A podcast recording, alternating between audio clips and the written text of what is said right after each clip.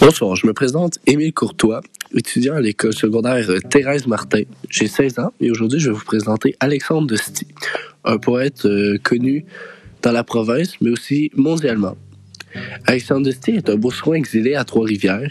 Il improvise en spoken word avec le duo Camaro, genre de rock lofi à géométrie variable. Il aussi avec Full Blood, bande d'horreur punk francophone au parcours occidenté. En 2013, Alexandre ramasse la mention au prix Clément Marchand pour Bleu et d'Exos, une collection de divers poèmes. Son premier recueil de poésie, Shelly, paraît aux auditions de Lecroux en 2014. Le recueil obtient la deuxième place au concours de talent de la foire agricole de Saint-Honoré de Shenley. Derrière la prestation sans faute d'une tune de Shania Twain, le Bosson écrit aussi pour l'écran. Son projet Sainte-Cécile, produit avec TV5, est paru en 2010, a été vu à travers le monde dans près d'une vingtaine de festivals en plus d'être acheté pour la télévision.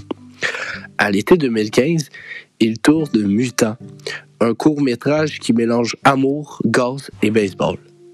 Dans ses temps libres, Alexandre co-dirige la boîte de distribution Traveling, les films qui voyagent et s'occupent de la programmation du Off Festival de poésie de Trois-Rivières.